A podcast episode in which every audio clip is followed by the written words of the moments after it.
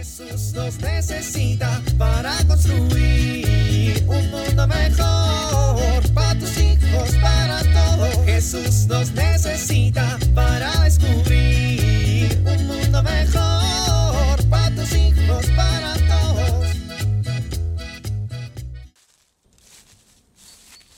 Llegué a la cima de este cerro. Hace mucho que no hacía algo así. Desde aquí todo se ve más claro. Me parece que ya no hay tiempo de dudar. Es el momento de abrazar la luz y la verdad más que nunca. Ya sea porque tú vendrás nuevamente o por ser llamado a tu presencia. Debo estar preparado. Gracias, Señor, por estos momentos aquí en el monte, contigo, como en los viejos tiempos. Desde aquí distingo entre las sombras y la luz. Gracias, Señor.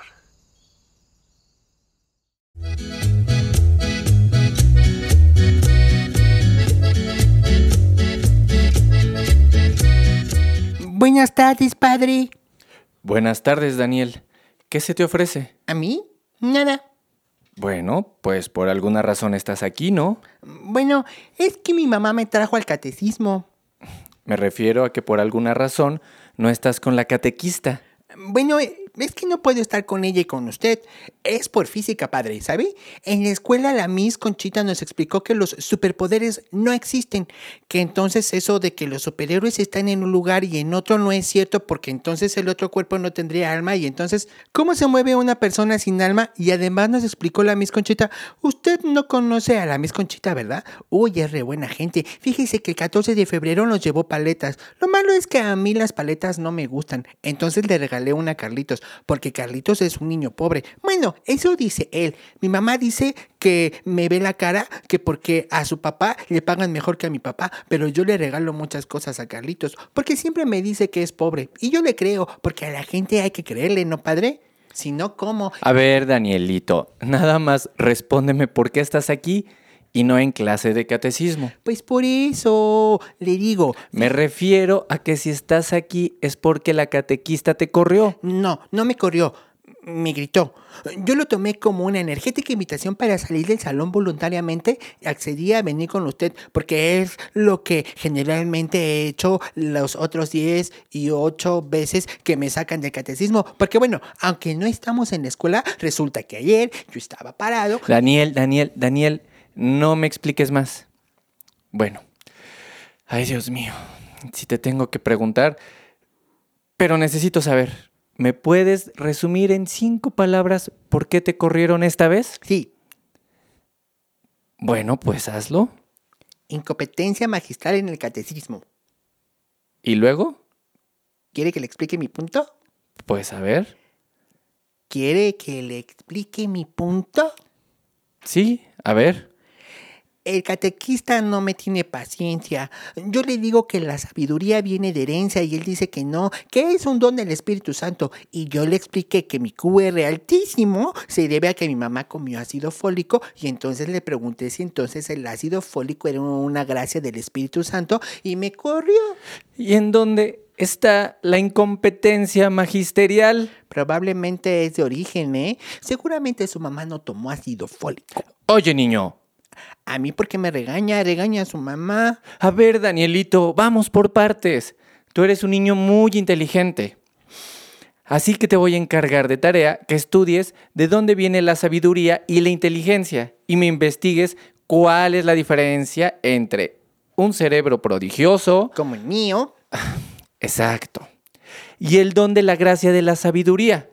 Porque déjame darte una pista, hay mucha gente que ha sido muy inteligente y sin embargo ha tomado decisiones muy malas. Como los que hacen la guerra por ambición.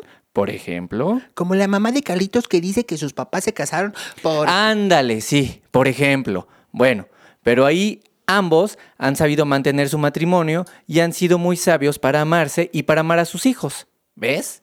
¿Tú crees que es de sabios que te corran del salón? Pues... Te estás perdiendo la película que iban a pasar y ahorita de seguro ya están comiendo palomitas y tú estás aquí. Bueno, padre, eh, no se menosprecie. Charlar con usted puede ser tan divertido como ver una película y me podría ofrecer por lo menos un chocolate de los que tiene ahí en su bombonera. Ay, niño, niño. La próxima vez que tu mamá se venga a confesar, le voy a dar un descuento en la paciencia.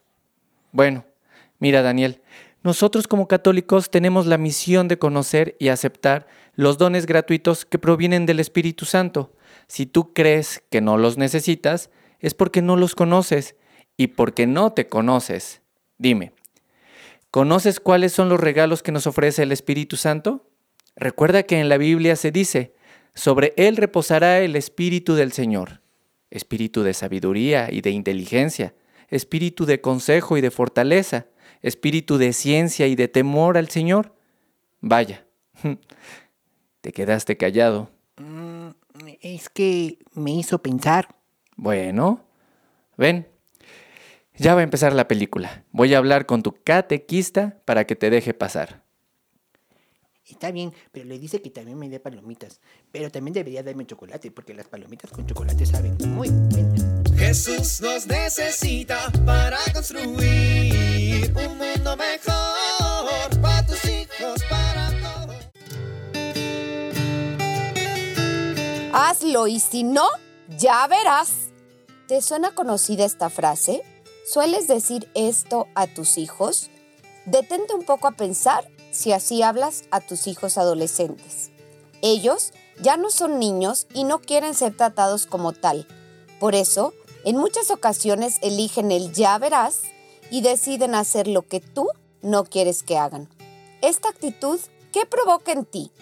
Muchas veces esto termina en una batalla llena de críticas, insultos, humillaciones e incluso golpes. En medio de esta batalla, los hijos se sienten rechazados y poco amados. Las explosiones y el maltrato físico de parte de los padres nunca generan cosas positivas en los hijos y no es la manera de obtener de ellos buenas actitudes y comportamientos adecuados. Es muy importante que como padres dominemos nuestro enojo antes de intentar poner límites o corregir a los adolescentes. Esto tendrá mejores resultados y lograremos corregir de fondo las malas conductas. Soy Pilar Velasco.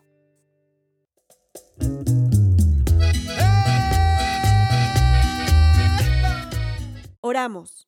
Espíritu Santo, inspíranos siempre con tus dones y haznos crecer en humildad. Amén.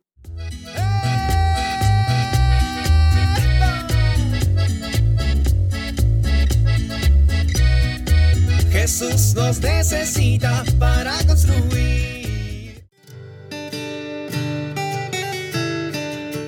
Vivir en familia.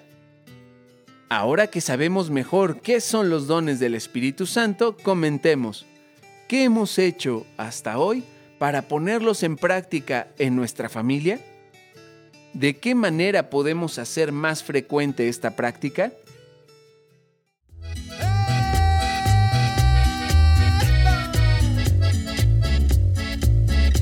Te invitamos a compartir y dialogar este encuentro de la serie Alianza con tu familia. RCP es un programa de PPC México al servicio de las comunidades parroquiales. Hasta la próxima.